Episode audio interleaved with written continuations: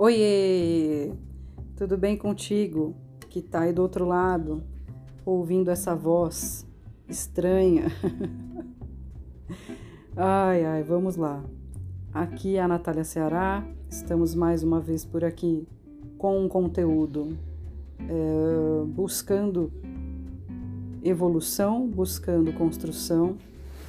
É, vou tentar deixar por aqui o máximo possível as minhas questões de forma ampla, clara, objetiva, é, realmente visando nessa contribuição mesmo de amplitude de consciência, digamos assim, de conectar com outras pessoas que estejam passando por situações é, semelhantes. Aliás, quem não está passando por situações semelhantes nesse momento?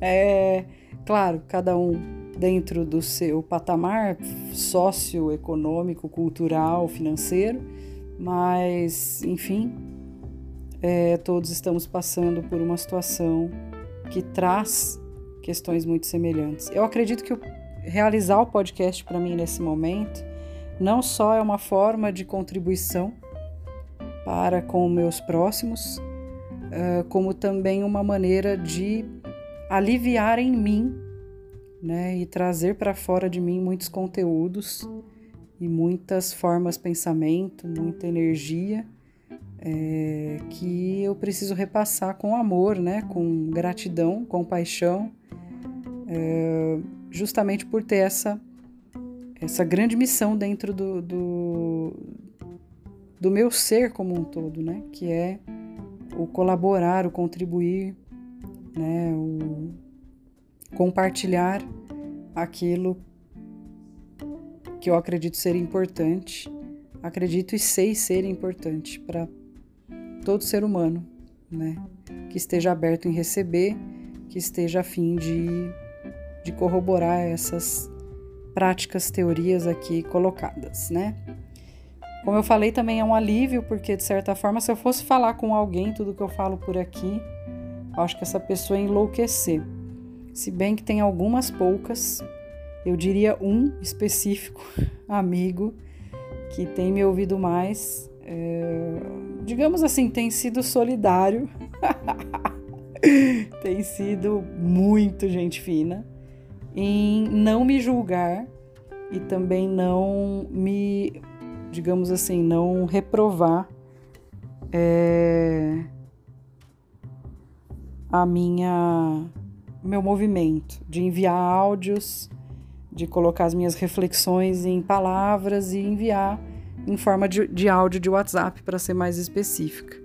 Então, a esse amigo, não vou identificá-lo aqui, obviamente, mas muito obrigada. Já falei isso para ele, inclusive pessoalmente, mas eu agradeço, a gratidão é imensa.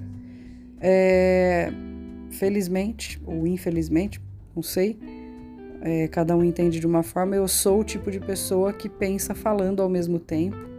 Então eu vou chegando muitas vezes a novas conclusões, vou me contradizendo ou vou achando outras, outros insights enquanto eu falo.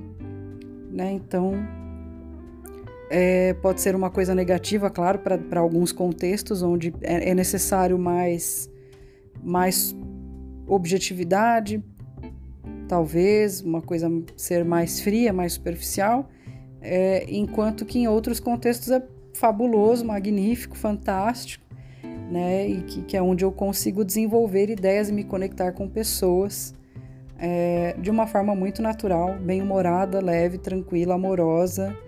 É algo que muitas pessoas têm uma dificuldade extrema, né? Desenvolver o raciocínio e outras uma dificuldade extrema em se colocar como exemplo, em estar vulnerável, né? É... E aprofundar também, é uma grande dificuldade de muitos seres humanos, aprofundar temas e assuntos que são relevantes para todo ser humano aqui neste planetinha. Então o podcast ele veio para tudo isso, né?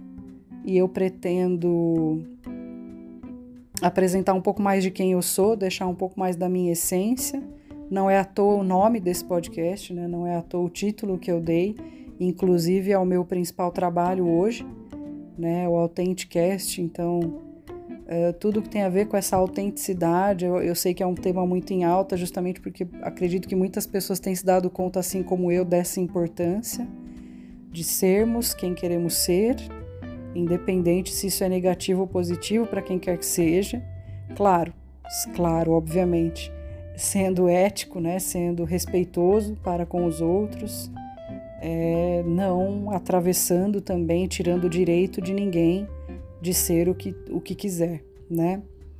E também, óbvio, nos poupando, é, nos protegendo, para que ninguém tire essa nossa essência, para que ninguém é, nos perturbe a ponto de é, conseguir nos afetar nas nossas escolhas e decisões, dizendo que aquilo não vai valer a pena, de que não vale, não vale nada ser assim como nós realmente somos. Então, a autenticidade é um poder, é uma força e se a gente souber usar de uma forma saudável, de uma maneira, digamos, adequada à nossa existência e à dos demais à nossa volta, eu acho que é um, um superpoder, inclusive. Né? Esteja você dentro de uma empresa trabalhando, na sua família, em relações com amigos, você saber se proteger e saber até onde vai também para ajudar para falar, para ser quem você é, é realmente um item fundamental para ser saudável, né? Saudável mental, emocionalmente, espiritualmente falando também. É, é como você honrar mesmo, né? Você respeitar em primeira instância aquilo que vem de você genuinamente, espontaneamente, sem esforço, né? O que é o seu eu natural, né? Quem é você naturalmente? mesmo que esse eu natural, né, autêntico, ele não se encaixe em nenhum padrão exatamente regido pelas pessoas e exigido pela sociedade, né? Já estou rouca. Estava falando com uma amiga antes de gravar esse áudio, me senti tão empolgada falando com ela e a conversa infelizmente não ia poder continuar, a gente teve que desligar o telefone, então vim aqui gravar esse áudio para talvez explanar, explicar um pouquinho do que significa esse termo e esse objetivo de fazer a autenticidade fluir nas suas veias e na, na minha também, nas minhas também, através de um áudio. É, seria muito mais difícil gravar um vídeo? Não. Eu gosto disso, da voz, da energia, do comprimento de onda, da frequência da vibração energética que está contida na fala das pessoas. Inclusive, eu tenho certeza que você sente daí quando eu estou mais tranquila, mais estressada, mais preocupada através da minha voz. E eu acredito no podcast franco e honesto nesse sentido. Seria legal ter um super microfone, um estúdio, um, sei lá, um equipamento maravilhoso, mas não, eu estou só sentado aqui na minha cama, um travesseiro no colo, o celular com o microfonezinho dele para cima. E a janela, inclusive, está com o vidro aberto, a cortina aberta. O som dos carros e motos está aí passando. Em vários áudios que eu já fiz aqui, meu marido tá falando, né, jogando com o pessoal, fone de ouvido alto, e ele gritando em muitos momentos também com o pessoal do jogo. É a forma que ele achou de extravasar energia nessa pandemia. Eu não vou nunca julgar isso, né? Talvez ele pudesse estar sendo uma dessas pessoas que faz uma festa clandestina, faz um encontro com um monte de gente, aglomera, né? Mas não, ele está por aqui, é, super contribuindo com a parte dele, sendo um cara super responsável dentro de casa. É, e assim como essa é a minha válvula de escape, falar, falar e falar, falar de coisas que são significativas e que possam contribuir, ele com o pessoal e com os amigos que ele tem ali pela internet é a válvula de escape dele. A gente não pode julgar isso. Claro que nenhum dos nossos, nenhuma das nossas válvulas pode afetar o direito e o dever de cada um aqui dentro de casa. É, a gente tem que contribuir sim, equilibradamente, né, de um com o outro aqui de, da, da melhor forma possível. Mas os tempos são esses, né? Os tempos exigem que a gente extravase energia de outras formas. Antigamente ele estaria andando de bicicleta. É, eu já sou mais caseira mesmo, né? Eu vejo minhas séries, etc., o que dá para fazer na pandemia. Mas é claro que o estresse, de uma forma geral, é, todos os impeditivos, todos os gastos, to todas as questões que todo mundo está enfrentando junto nesse momento, também me trouxeram um estresse e uma ansiedade maior, né? Então, essa é a minha forma de extravasar isso. Eu falo com, com algumas pessoas, né? O momento que eu puder, que eu tiver condições financeiras, o que eu mais vou, vou fazer e que eu já olha que eu tenho esse plano bem antes de, de ano de pandemia, tudo, né? não é porque veio a pandemia que eu planejei isso não, mas dos meus maiores desejos, né, além de sobrar dinheiro depois de pagar as contas e dar uma investida, uma guardadinha ali outra aqui, é ter uma sobra inclusive a mais extra para poder fazer uma simples aula de dança. Ah, mas dá para fazer, põe aí vídeo na internet em casa e tudo bem. Eu vou fazer, é uma alternativa muito válida, muito válida. Às vezes eu saio dançando aqui em casa sem aula de ninguém mesmo. Simplesmente porque eu curto colocar uma música e sair pulando e fazendo uma coreografia que eu gosto, alguma coisa assim.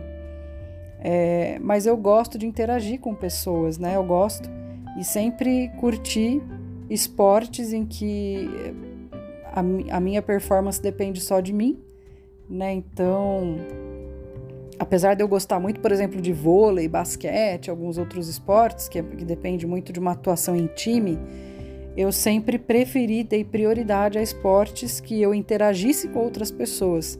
Mas a minha performance depende tão única e exclusivamente de mim, como foi com o Muay Thai, em que eu cheguei até a competir, e na capoeira, por exemplo. Então, é, a questão das artes marciais também, de alguma forma, sempre teve muito presente na minha vida. Eu sempre gostei e amei demais toda essa cultura, toda essa arte, né? E quando eu corri também e fiz aula de corrida e fui me aprimorando na corrida de rua normal, também foi, foi uma época lá em 2013 em que eu me sentia muito bem de melhorar o ritmo e o pace e tudo mais, assim, é, sozinha.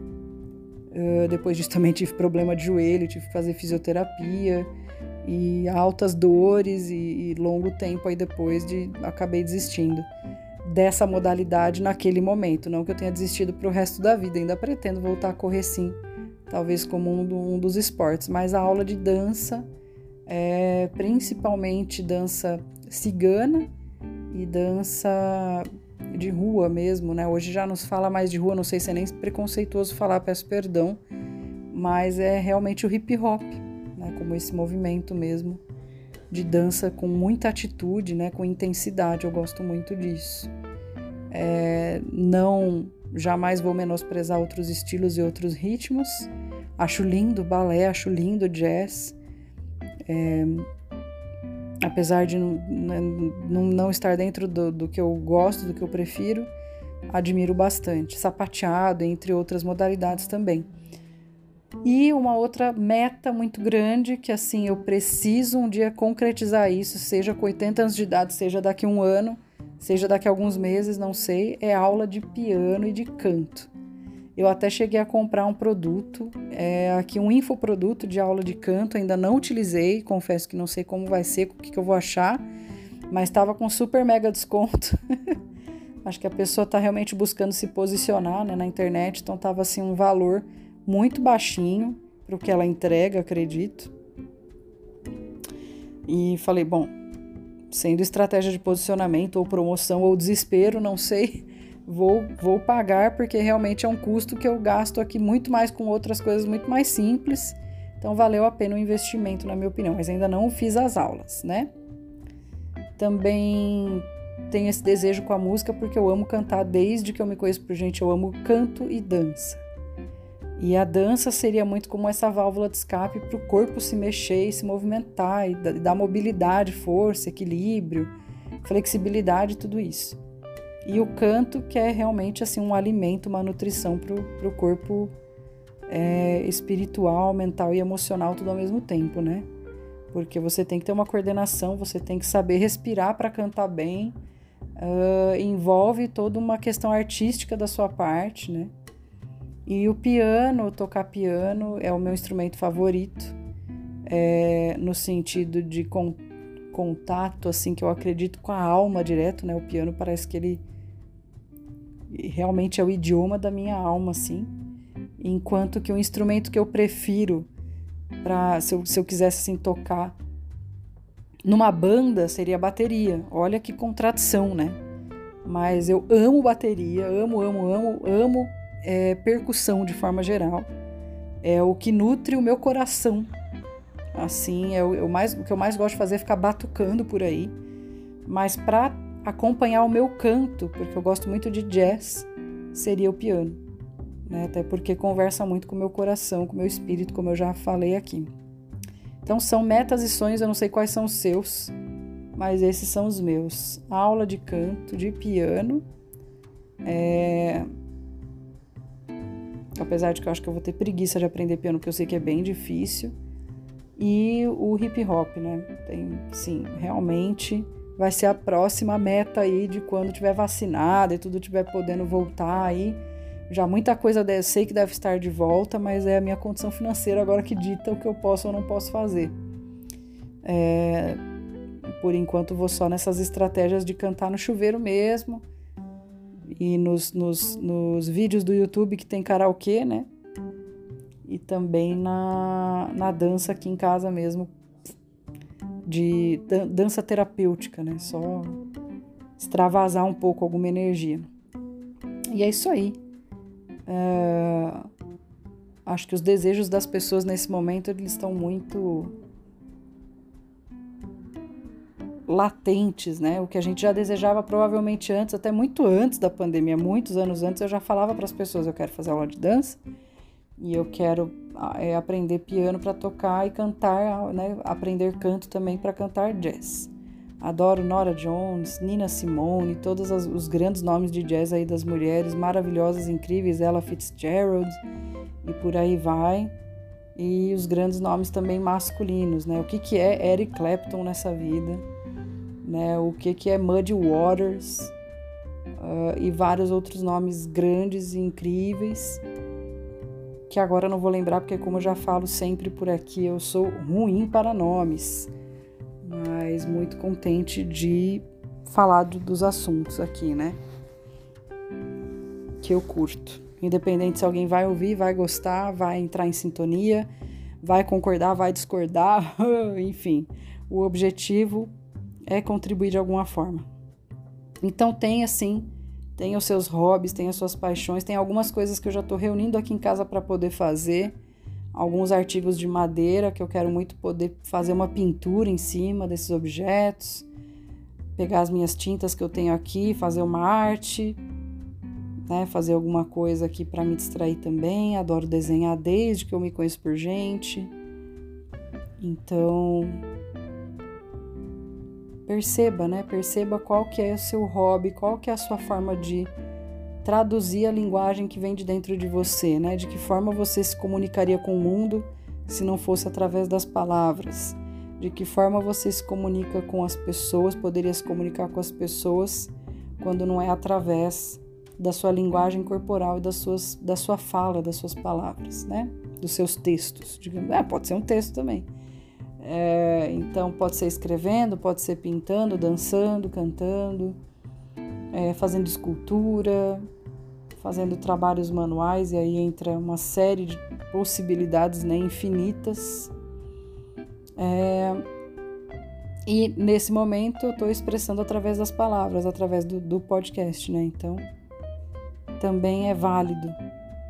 Também é válido, mas aí sim é através das palavras e da comunicação que a gente já conhece. Um, por enquanto é isso, vou ficando por aqui.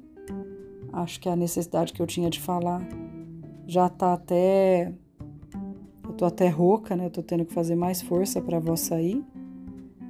E já passou também o que eu acho que eu tinha que, que extravasar por aqui. Tô ficando com fome, preciso fazer janta. É, e vamos que vamos. Um grande abraço Fica com Deus onde você estiver, se cuide, se proteja e proteja os próximos ao seu redor também. Ok? Até mais!